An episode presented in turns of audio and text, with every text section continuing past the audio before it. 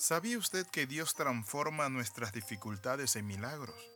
Bienvenido a este devocional titulado Milagros en dificultades. Es fundamental creer que el conocimiento de Dios y su poder nos lleva a nosotros a trascender por encima de las dificultades, de las pruebas, de los problemas, de las crisis y situaciones que vienen a nuestra vida y que muchas veces nos sorprenden, cuando en realidad la Biblia dice, no se sorprendan del fuego de prueba como si alguna cosa extraña les aconteciese, sino que la prueba, dice la palabra del Señor, no es nada nuevo, es algo que todos los santos de Dios han experimentado, es a través de las pruebas donde nosotros nos sobredimensionamos al nivel de la fe de milagro. Dentro de los aspectos que debemos conocer y experimentar de nuestro buen Dios es que además de ser nuestro Salvador, Él es nuestro sanador y libertador.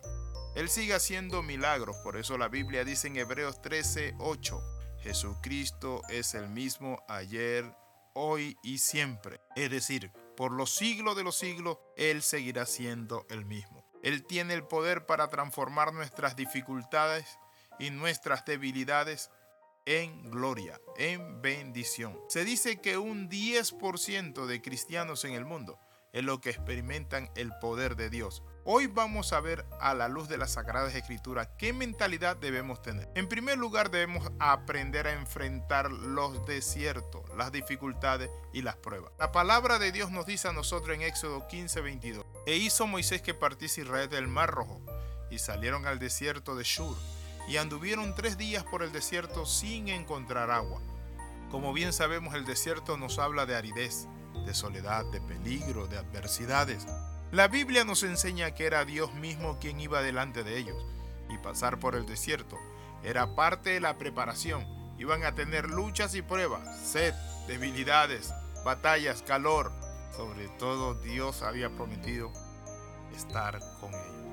Sin duda alguna, en esta parte del camino, el pueblo de Israel aprendería el poder de la alabanza, desarrollaría su fe, su intimidad con el Señor. Ese era el propósito del Padre Celestial, no que se volvieran murmuradores, descontentos y que fuesen desechados en pleno desierto. Cuando nosotros tomamos actitudes donde nos quejamos, donde en las pruebas en lugar de encomendar nuestras almas al fiel Creador y hacer el bien, nos contaminamos y decimos, ¿de qué sirve servir a Dios? Voy a tomar, voy a gozar, voy a hacer tantas cosas, voy a pecar deliberadamente porque Dios a mí no me responde. La Biblia dice que debemos tener por sumo gozo cuando nos hallemos en diversas pruebas. La Biblia nos enseña que aquella región tenía por nombre el desierto de Shur.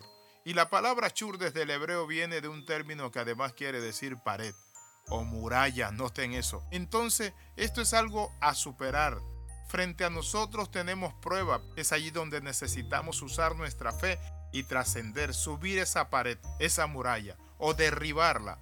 Tres días pasaron, dice la Biblia, sin hallar agua. Fácilmente es una situación que puede producir cuestionamientos, dudas e incertidumbre. Nosotros frente a las luchas que tenemos en la vida y a veces en las carencias tendemos a desanimarnos, a cuestionar a Dios y a decir, bueno Dios, ¿dónde está tu misericordia? Pero sabe, desde el cielo encontramos a Papito que nos dice, no temas, yo te redimí, yo estoy contigo todos los días hasta el fin del mundo. Entonces debemos tener mucho cuidado con la murmuración. Esta hace más amargo el camino, más tedioso y más difícil. Por eso la Biblia dice en Éxodo 15, el 23 el 24, y llegaron a Mara y no pudieron beber las aguas de Mara porque eran amargas. Entonces el pueblo murmuró contra Moisés diciendo, ¿qué vamos a beber? Debemos tener en cuenta que la palabra amargo es el adjetivo calificativo de un sabor. Pero cualquiera sea la circunstancia, que sean las aguas amargas o los momentos amargos que estamos viviendo, tenemos que saber que nuestro Dios es poderoso para cambiar ese dolor, esa amargura, en dulzura, en carácter, en crecimiento en Cristo. ¿Lo está haciendo usted creyéndole a Dios? ¿Está usted dándole a Dios la honra y la gloria?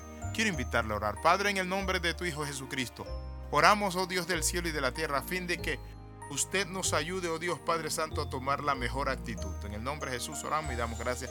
Escriba al más 502 42 45 60 89. Le saluda el capellán Alexis Ramos. Un abrazo fraterno.